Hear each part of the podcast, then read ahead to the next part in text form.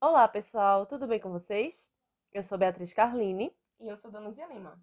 e nesse episódio vamos falar sobre expressões idiomáticas e sua importância no ensino de língua inglesa. Este trabalho foi realizado para a conclusão da disciplina de língua inglesa 8. As expressões idiomáticas, idioms, em inglês, fazem parte da variação linguística da língua inglesa e, apesar de fazerem parte da língua escrita, são bem mais presentes na oralidade. Os idioms são palavras ou frases que carregam um significado diferente das palavras que as constituem. Por exemplo, Where's the fire? Usada para falar que alguém está com pressa. Nós temos uma expressão equivalente em português, que é vai tirar o pai da forca? Percebam que ambas as expressões significam coisas totalmente diferentes do sentido que a gente quer passar. Where's the fire? Onde está o fogo? E vai tirar o pai da forca.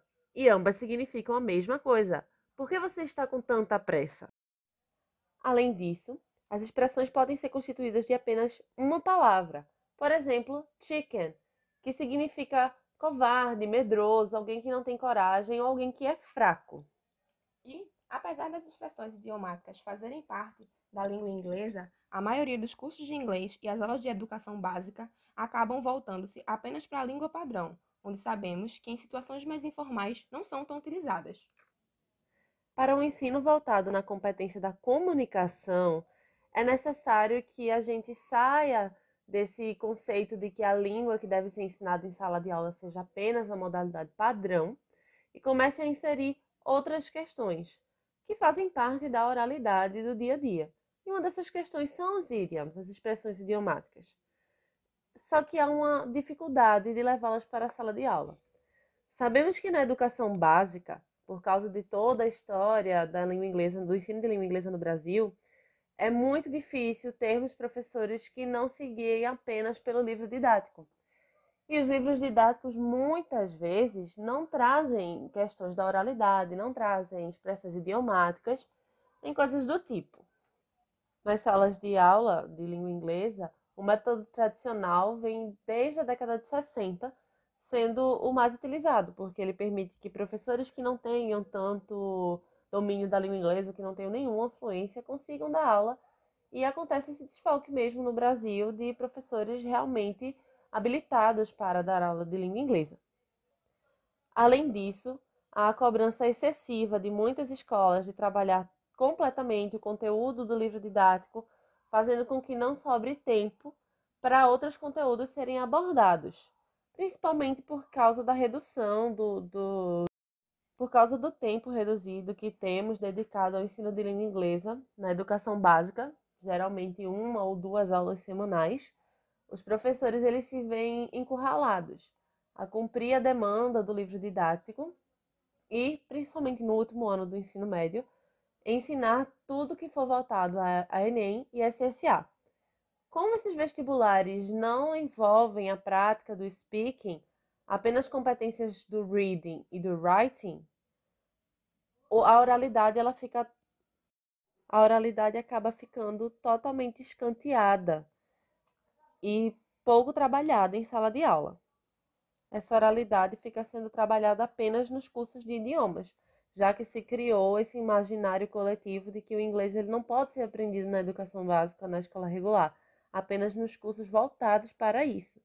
E desde a década de 60 isso vem sendo difundido em todo o Brasil e criou toda uma geração de professores e alunos que não acreditam que podem sim aprender a língua inglesa dentro do currículo escolar. Para superar essas dificuldades, podemos levar o conteúdo para a sala de aula através da música, em que basicamente o aluno pode completar a música com as expressões corretas no contexto. É importante a gente falar aqui que a música não deve ser utilizada apenas como pretexto. É importante que os alunos possam participar de forma ativa, ou seja, cantarem junto, repetirem para que fique algo dinâmico, para que eles se sintam à vontade para participar. Então, seria interessante, por exemplo, que o professor buscasse música que os alunos gostem ou que façam parte da vida deles. Uma outra possibilidade seria a utilização de textos de seriados em que aparecem alguma expressão e aí o professor poderia pedir para que os alunos tentem entender o significado trazido naquela determinada situação ou fazer algum tipo de quiz que traga essas expressões. É importante que essas questões da oralidade sejam trazidas para a sala de aula do ensino de língua inglesa, para desenvolver um ensino baseado nas competências comunicativas e não apenas um ensino voltado para gramática, tradução e aquisição de um vocabulário raso que normalmente não se assemelha às configurações reais de uma interação em língua inglesa. As expressões idiomáticas são fundamentais para que isso ocorra, já que elas são muito recorrentes na fala e na oralidade em língua inglesa. E também em português e em qualquer outro idioma, elas são comuns a todos os idiomas por serem uma variação linguística. Elas vão enriquecer o vocabulário informal dos alunos e fazer com que eles tenham mais fluência nas suas comunicações, evitando aquela frase típica de que, ah, eu entendo inglês, mas falar eu não falo.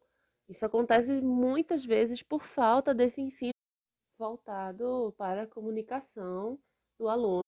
E essas expressões são muito presentes no dia a dia dos alunos. Elas estão presentes em músicas, séries, filmes, tudo que faz parte do dia a dia do aluno e que a gente pode utilizar a favor do, ensino de língua inglesa podem ser utilizados como input, como material em língua estrangeira, para fora da sala de aula e dentro também.